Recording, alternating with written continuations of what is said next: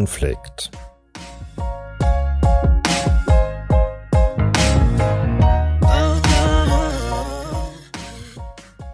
Menschen und Konflikte. Der Podcast der Waage Hannover.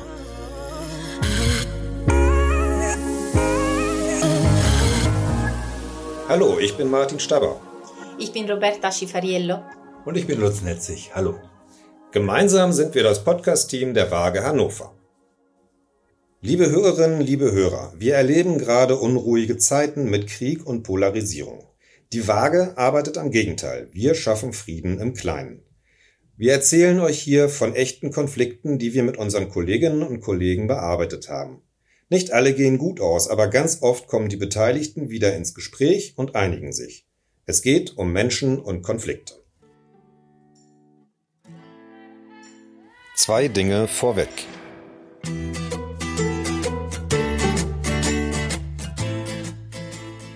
Die Waage ist ein gemeinnütziger Verein für Konfliktschlichtung und Mediation.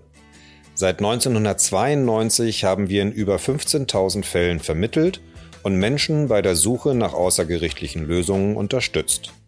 Es geht um Straftaten, um häusliche Gewalt, aber auch um Konflikte in Familien, zwischen Eltern, in Betrieben, Nachbarschaften und bei Fußballspielen. Wir sind derzeit ein Team von 15 haupt- und ehrenamtlichen Mediatoren und Mediatorinnen.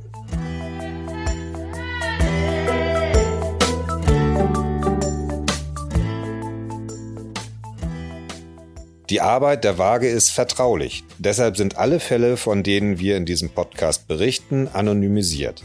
Die Menschen dürfen nicht erkannt werden und sich nicht selbst wiedererkennen.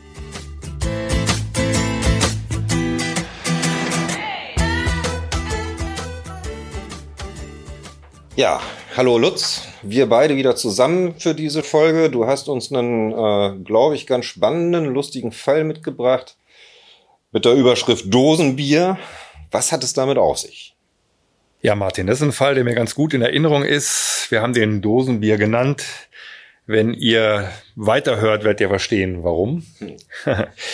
es geht um eine Auseinandersetzung in einem Männerwohnheim. Ein 50-jähriger Mann, wir nennen ihn jetzt mal Beppo, wird in den Duschräumen des Männerwohnheims von zwei Mitbewohnern zusammengeschlagen. Ja, also liegt dann da nackt und blutend auf den nassen Fliesen, wird noch getreten, recht fiese Sache. Der Tathintergrund war wohl ein Streit um alte Schulden. Dann kam es zu einer Anzeige. Eigentlich äh, ist da wohl so ein Ehrenkodex in dem Männerwohnheim, dass, äh, dass die Sachen unter sich geregelt werden, dass man da nicht die Polizei ruft. Aber diesmal gab es dann eine anonyme Anzeige. Und so ist dann der Fall von der Polizei zur Staatsanwaltschaft und dann auch zu uns, zur Waage gekommen. Und wir haben da eine außergerichtliche Klärung, einen Täter-Opfer-Ausgleich angeboten. Das heißt, ich habe denen geschrieben, habe versucht, Kontakt aufzunehmen, aber das klappte nicht. Die Briefe kamen zurück, es gab keine Telefonnummer. Ich habe überlegt, was mache ich da? Kann ich da überhaupt den Fall bearbeiten? Ja, und dann habe ich mich entschieden zu sagen, gut, dann fahre ich da mal hin und schau mal, ob ich die persönlich antreffe. Oh Mann, da wurde Beppo ja richtig Maß genommen von seinen Mitbewohnern da. Ich kann mir gut vorstellen, dass die alle eher versuchen, unter dem Radar zu bleiben und äh, nicht so einen engen Kontakt zu den äh, Behörden äh, aufnehmen wollen und deswegen lieber sowas unter sich klären wollen. Hier gab es aber jetzt diese Anzeige, Polizei war im Spiel, Staatsanwaltschaft war im Spiel, der Fall ist bei der Waage gelandet. Hier kennen wir das ja, manchmal ist die Kontaktaufnahme ein bisschen schwierig. Aber dass Mediatoren sich zu einem Ortsbesuch entscheiden und da die äh, Betroffenen selber zu Hause besuchen, das ist ja schon eher ungewöhnlich. Was hast du da bei diesem Ortstermin erlebt? Ja, das, das machen wir nicht regelmäßig, aber andererseits, warum auch nicht? Also ich bin da hingefahren, ne, großes, vierstöckiges, altes Haus, musst du dir vorstellen, am Stadtrand, drumherum, so ein zu betonierter Parkplatz ohne Autos, alles nicht im besten Zustand. Und ich stand da vor dem Haus und bin dann also erstmal rein. Und ne, da war unten keine, keine Namensschilder, keine Postkästen oder äh, Klingeln oder so, sondern man ging da rein. Das waren so lange hallende Flure wie in so einer Kaserne, musst du dir das vorstellen. abgeblätterte Farbe an den Wänden, so ein dreckiges Mintgrün. Und man hörte viele laute Männerstimmen, äh, es gab ein paar unschöne Gerüche. So war so der erste Eindruck, den ich da hatte. Hab mich dann durchgefragt, wo denn der Beppo wohnt. Äh, hab dann ne, an so einer Tür geklopft und dann machte Beppo auf. Mhm. Und ja, erstmal muss ich natürlich erklären, dass ich jetzt kein Staubsaugervertreter bin oder so. Hab erzählt, dass ich von der Waage komme, dass es ja ein Verfahren bei der Staatsanwaltschaft gibt wegen des Vorfalls da äh, in der Duschkabine oder in den Duschräumen. Und ich habe ihm erzählt, dass es darum geht, das Ganze ohne Gericht zu klären. Das wäre mein Angebot oder darüber könnten wir reden. So habe ich das begonnen mit dem Beppo. Also nach einer harmonischen Umgebung hört sich das ja nicht wirklich an, was du da gerade erzählst. Dann hast du Beppo überrascht. Er wusste das ja noch nicht. Er fühlte sich wahrscheinlich auch ein bisschen überrumpelt von deinem Besuch und von deinem Anliegen, mit einem äh, Täter-Opfer-Ausgleich da äh, mit ihm zu starten. Der kannte das ja offenbar nicht und du musstest ihm das erstmal erklären. Das ist in so einer Situation an der Tür bestimmt auch nicht so ganz leicht. Aber irgendwie hast du ja die richtigen Worte gefunden und er hat dir ja nicht die Tür vor der Nase zugeklappt. Ne? Was ist denn das für ein Typ, dieser Beppo? Wie kann ich ihn mir den vorstellen? Passt er da eigentlich rein? ja, äh, passt er da rein. Also ne, Beppo ist, denke ich, der war circa 50. Ähm, so ein Typ mit einem schwarzen Anzug, das war schon auffällig irgendwo. Einen großen Hut auf, eine bunte Weste, ja, leicht gerötetes Gesicht, ein mhm. bisschen nachlässig rasiert. Und er hatte so einen langen Wanderstock neben seinem Sessel stehen. So, das ist so vielleicht so als kleine optische Beschreibung. Und der hat mich ja schon noch reingebeten gleich. Also wir mussten da nicht an der Tür lange reden, okay. sondern der war da so, machte erstmal einen recht gastfreundlichen Eindruck. Ähm, und vielleicht auch da, damit äh, ihr euch das vorstellen könnt, also so ein Raum, 15 Quadratmeter, Betttisch, Ikea-Regal und an den Wänden große Poster von großbusigen Pin-Up-Girls. ähm, ne, das war so ein bisschen so der Eindruck da. Und erstmal habe ich versucht, natürlich mit dem ins Gespräch zu kommen. Also, äh, was denn damals so war, ob er da ein bisschen was erzählen will. Ähm, ja, und da ne, hat er gesagt, ja, was soll ich da sagen? Ist halt doof gelaufen, die haben mich da vermackelt. So, das waren so die, die erste Worte, die ersten Worte, wie wir da so ins Gespräch gekommen sind. Okay, also ein wahres Unikum mit seinem Anzug und seiner Weste und seinem Stock, also schon ein besonderer Typ irgendwie. Dann hast du ihn äh, nach diesem Streit gefragt, ihr seid ins Gespräch gekommen über, den, über diese Auseinandersetzung. Was hat er dir da genau erzählt? Worum ging es denn jetzt bei diesem Streit? Ja, er hat erzählt, es ging um alte Geldschulden. Also er schuldete den äh, anderen, den Tätern, wohl ein bisschen Geld. Er hatte wohl Probleme mit der Stütze, wie er erzählt hat. Ähm, aber das wäre ja eigentlich gar kein Problem gewesen. Er wollte das ja verrechnen mit einem Fahrrad, wo er da irgendwo einen Zugriff drauf hätte. Und das hat aber dann nicht so geklappt, das Fahrrad zu verticken. Also so hat er das erzählt. Hm, und hat dann aber, und da habe ich auch nachgefragt, schon genauer beschrieben, was da in der Dusche abgegangen sei. Also er ne, wollte sich da duschen, dann wären da die äh, anderen gewesen und hätten ihn ziemlich unvermittelt, ne, gar nicht mehr lange mit ihm geredet über die Schulden, sondern ihn dann äh, verprügelt, äh, geschlagen, er hätte dann Prellungen, Platzwunden gehabt er sagte dann sowas wie, ja, hab schon Schlimmeres erlebt, so, ne, war so, das nahm man ihm auch ab, mhm. dass das nicht das erste Mal war, dass er in einer körperlichen Auseinandersetzung äh, verstrickt war. Aber er machte jetzt ja nicht so einen leidenden Eindruck, sondern eher, dass er sagte so, ich lass die fertig machen. Ich kenne Leute, für einen braunen Schein machen die alles. So, das war so seine Haltung da. Er sagt, er würde die Täter kennen Früher hätten sie auch öfter mal zusammen was getrunken und gefeiert. Die würden ja auch hier im Haus wohnen in der anderen Etage. Ja, das war jetzt auch erstmal so eine Überraschung, eine ja. überraschende Information, dass äh, die gar nicht so weit weg waren. Okay, das hört sich schon ganz schön dramatisch an. Ähm, die wohnen alle drei im gleichen Haus, sind Nachbarn.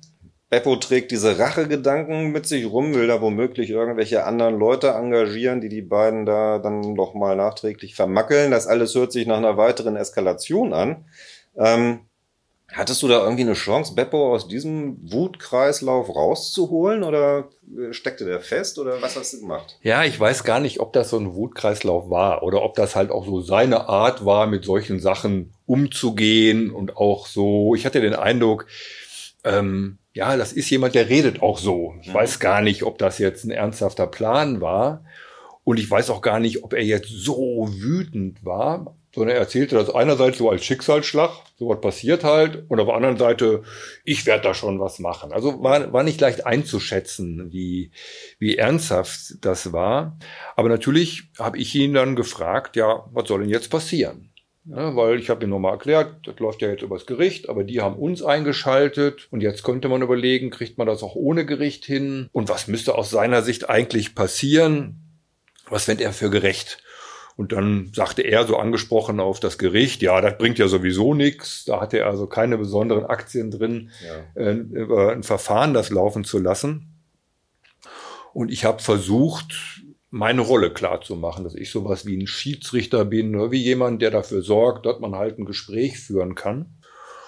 Und da ist er dann drauf eingestiegen. Da hat er gesagt, ja, vielleicht ist es ja gar nicht so schlecht, mal drüber zu reden. Wenn du so ein Schiedsrichter bist, dann können wir ja mal schauen. Vielleicht sind die ja da, kam er plötzlich. Okay. Da bin ich so ein bisschen, äh, war ich erstmal ein bisschen verdutzt, weil eigentlich war ja mein Ziel, ich fahre da mal hin, nehme mal Kontakt zu ihm auf, erkläre ihm das, wir führen ein Einzelgespräch und er kann dann überlegen, ob so ein Täter-Opfer in Frage kommt.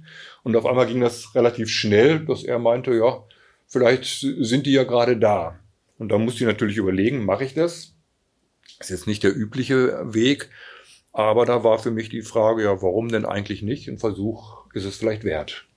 Als er gemerkt hat, er muss das jetzt gerade nicht alleine mit denen klären, sondern du bist dabei und du übernimmst so eine Schiedsrichterrolle, bist dann neutrale Person, da konnte er sich dann mit der Idee von so einer gegenseitigen Aussprache anfreunden und wollte das dann auch zügig über die Bühne bringen. Ja, also es hörte sich so an, dass er denkt, können wir ja mal machen. Ja, ja. Und es war ja, ich bin jetzt nicht mit dem Vorschlag äh, an ihn rangegangen, sondern ich wollte erstmal einen guten Kontakt herstellen und ihn erzählen lassen. Und dann kam bei ihm das sozusagen. Ja, wenn, ja. wenn der Job der Waage ist, da Leute ins Gespräch zu bringen, können wir ja mal machen. So. Und dann lief das auch so.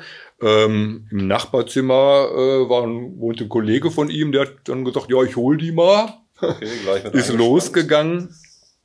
Und dann kamen zwei stämmige Männer, ich denke mal so osteuropäischer Herkunft, Jogginghosen, Badeschlappen, die hatten eine Aldi-Tüte dabei äh, und setzten sich dann da so hin. So ein bisschen okay. beklommene Begrüßung, aber andererseits war auch äh, klar, ja, die setzen sich jetzt da aufs Sofa.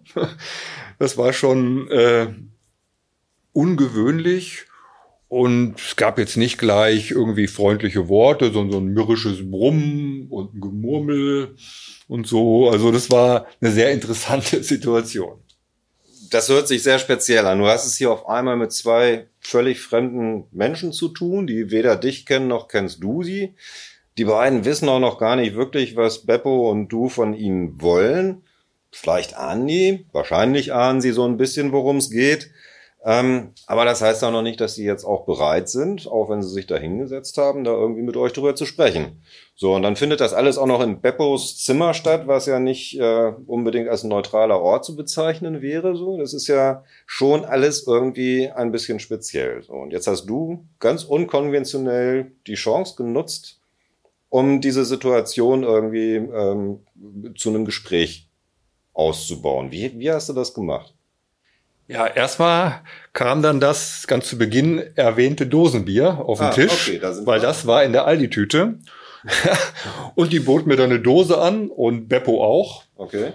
Und ja, da habe ich dann gedacht, gut, äh, dann trinken wir halt jetzt hier eine äh, Dose Bier in der Mediation. War das erste und bisher auch letzte Mal. Aber ähm, die Atmosphäre war also einerseits unklar, was wird das jetzt? Gibt das hier ein Tribunal oder gibt es ein Saufgelage oder was wird das? Aber es waren halt letztendlich, so habe ich das verstanden, so eine Art Höflichkeits- und Begrüßungsgesten. Ja, wenn man sich da hinsetzt, macht man erstmal eine Dose Bier auf und natürlich war dann meine Rolle, ich war jetzt ja dann nicht in, als Privatperson da, ja. ähm, dann schon zu sehen, so, jetzt muss ich erstmal Kontakt zu den beiden aufbauen, dass die auch verstehen, wer bin ich denn hier, was ja. machen wir, was ist das Angebot. und auch zu fragen, ist das für alle in Ordnung, jetzt hier zu sitzen in Beppos Zimmer und dann relativ spontan äh, über diesen Vorfall zu reden. Ähm, dann fragten die beiden auch, ja, wie, du bist nicht von den Bullen, ne? was ja. bist du für einer? Ne? Meine Frage war dann, ist denn das jetzt okay, jetzt zu reden, hier zu reden oder wollen wir uns nochmal verabreden und sie wollen das erstmal überlegen, brauchen sie eine Bedenkzeit, aber die Antwort war, nö, ist schon okay, lass uns mal jetzt hier drüber reden. Und klar habe ich dann auch gesagt, ne, wir können das Gespräch jetzt hier führen und ob die sich jetzt einigen, was daraus wird, ist nochmal völlig offen und vielleicht verbleibt man auch so zu sagen, naja, dann müssen wir uns dann nochmal in Ruhe woanders drüber unterhalten. Mhm. Na, aber es war halt die Chance für einen Staat und die Chance dafür ins Gespräch zu kommen und die habe ich dann genutzt und dann gab es halt die Aussprache und die war wie in einer anderen Mediation auch. Ich habe die nacheinander gefragt, wie sind denn Ihre Sichtweisen, was war denn da los? Hab schon gesagt, ne, ihr kommt alle zu Wort, aber jetzt nicht durcheinander, lasst euch mal ausreden. Das war schon wie in anderen Mediationen auch. Dann ne, gab es die Fragen, was war denn eigentlich los? Wer schuldete hier wem was? Ne, was gab es vorher für Sprüche unter Alkohol? Was gab es für Gerüchte? Was wurde so erzählt? Und da gab es dann schon so eine gemeinsame Schnittlinie, würde ich sagen, dass sie alle sich einig waren zu sagen, ja, hier wird ja viel Scheiße geredet, sagten sie. Ja, und dadurch würden dann manche Konflikte auch hochkochen, weil dann jemand gesagt hat, der gibt dir das Geld ja nie wieder, der will dich übers Ohr hauen. Ja, so hm, entstand dann so ein gemeinsames Bild über die Vorgeschichte des Konfliktes. Ja, schwupps warst du da in so einem völlig klassischen Mediationsgespräch mit denen. Alle wussten Bescheid, worum es geht. Alle haben zugestimmt und waren einverstanden. Und jeder konnte jetzt erstmal für sich erzählen, ähm, wie es überhaupt zu der Auseinandersetzung gekommen ist, was jeder erlebt hat. Wie ging es da weiter? Wie, wie bist du mit denen da umgegangen? Ja, klassisches Mediationsgespräch, so mit kleinen Abwandlungen, ne? zum Beispiel, dass man da äh, eine Dose Bier in der Hand hatte.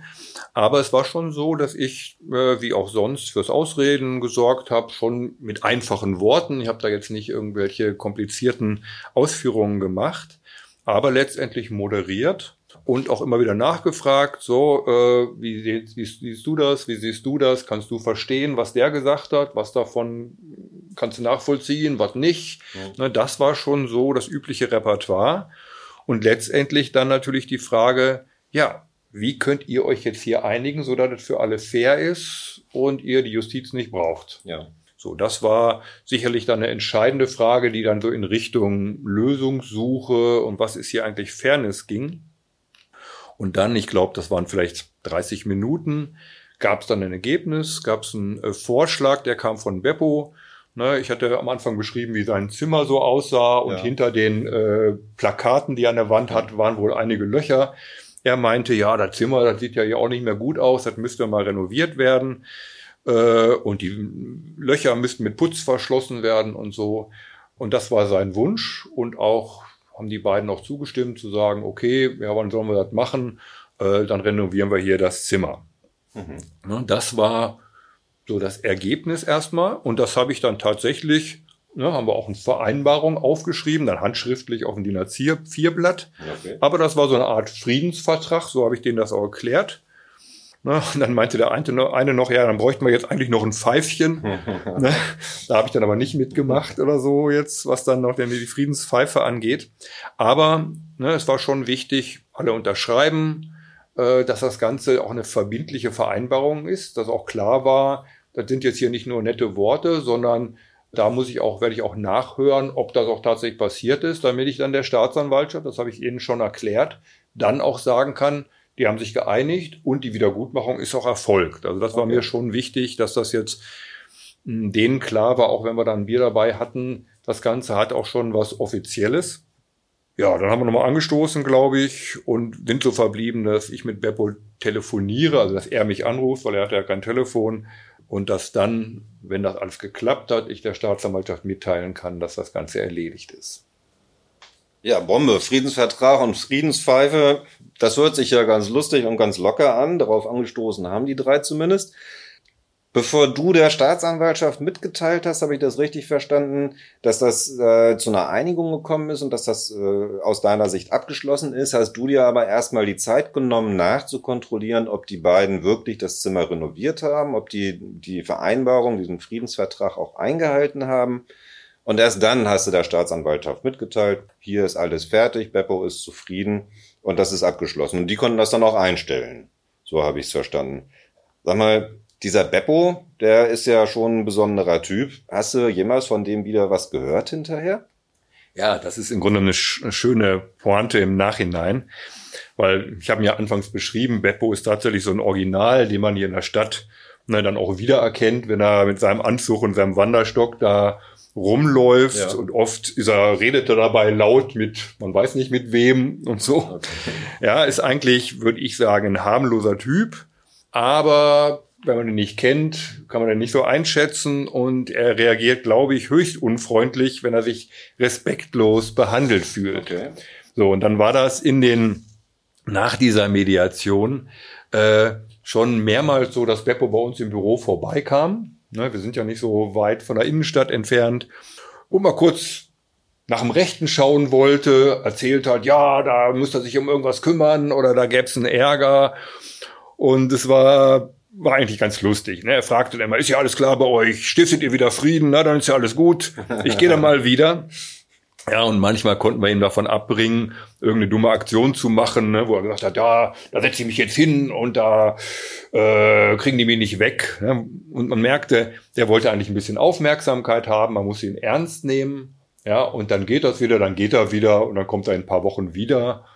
Und ja, das war irgendwie eine ganz schöne Sache. Und natürlich habe ich im Nachhinein auch gefragt, äh, ob denn da im, im Wohnheim jetzt weiter Stress war. Ja.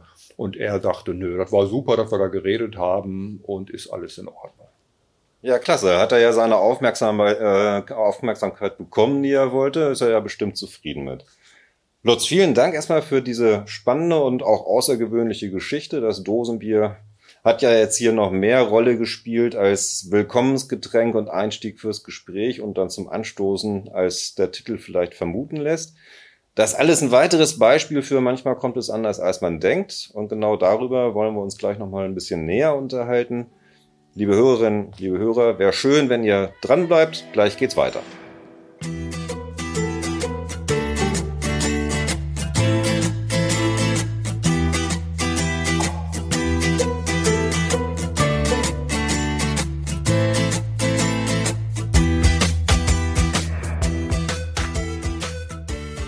Ja, jetzt sind wir wieder zurück. Wir wollten hier gerne noch äh, über diese ähm, doch außergewöhnliche Mediation sprechen. Da gibt es ja ein paar interessante Punkte. Lutz, am Anfang hast du von den Umständen erzählt, die da in diesem Männerwohnheim äh, herrschen, wie die zusammenwohnen, dass die so einen Ehrenkodex haben. Beppo hat diese ganze Geschichte ja gar nicht selber zur Anzeige gebracht. Das war ja eine anonyme Anzeige.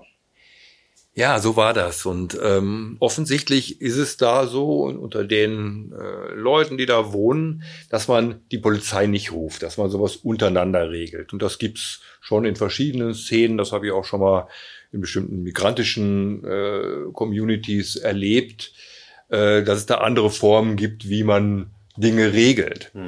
Aber natürlich hat das auch seine Schattenseiten. Ne? Man muss ja sich klar sein, das heißt dann letztendlich Selbstjustiz. Ja, ja da äh, ist nicht so, dass es in solchen Szenen dann keine Regeln gäbe, was okay ist und was nicht. Aber natürlich setzt sich dann im Zweifelsfall auch der Stärkere durch. Ja, und das kann natürlich äh, auch viel Gewalt bedeuten, was jetzt Beppo so ein bisschen angedeutet hat. Äh, da ist Eskalationspotenzial drin. Ja.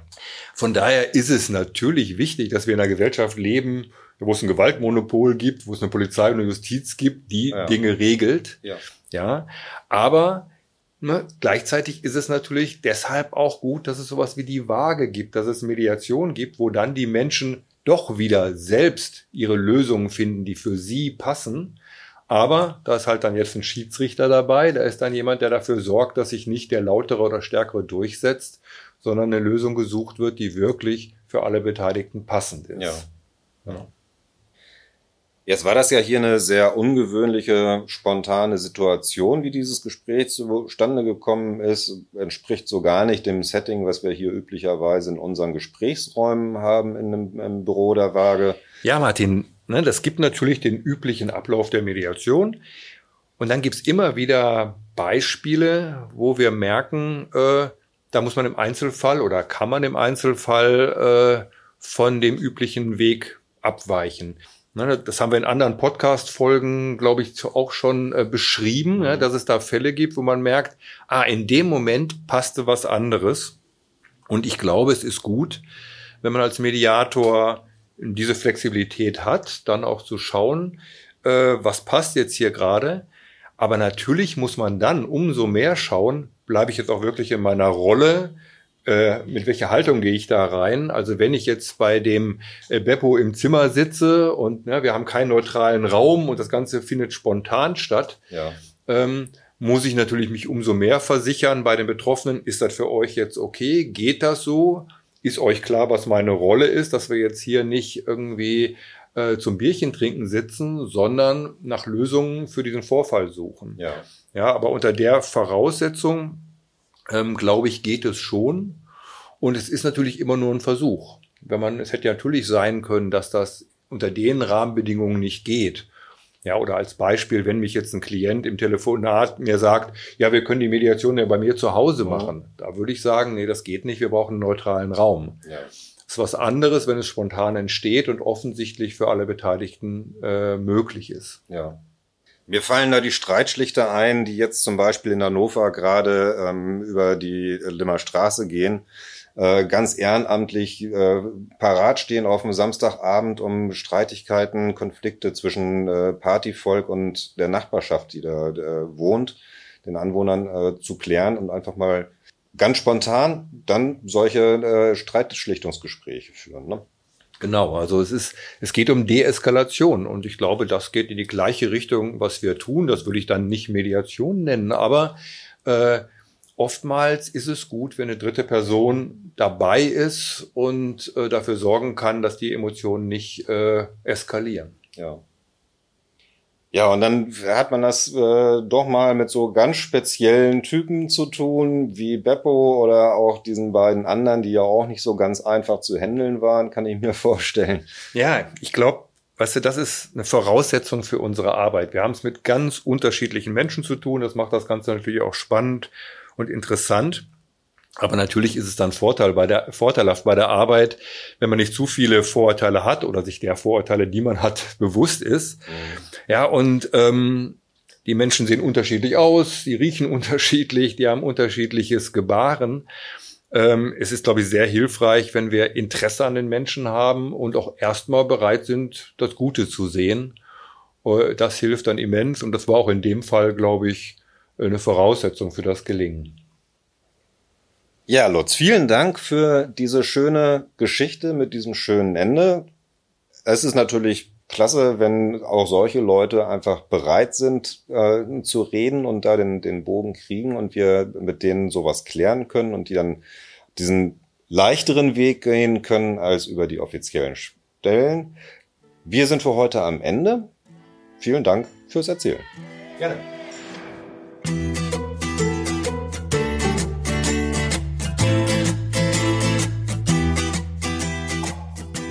Liebe Hörerinnen, liebe Hörer, wir sind am Ende von dieser Folge angekommen.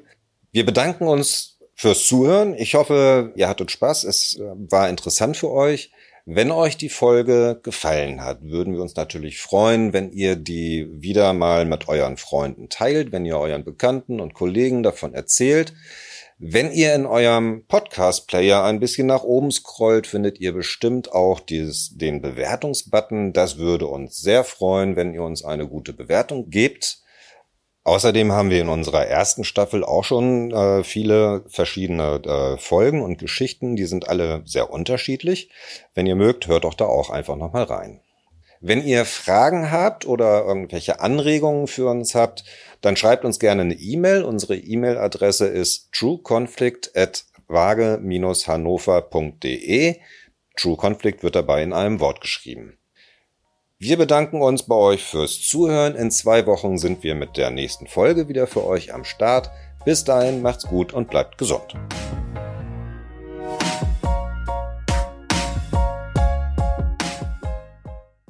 Das war True Conflict, der Podcast der Waage Hannover.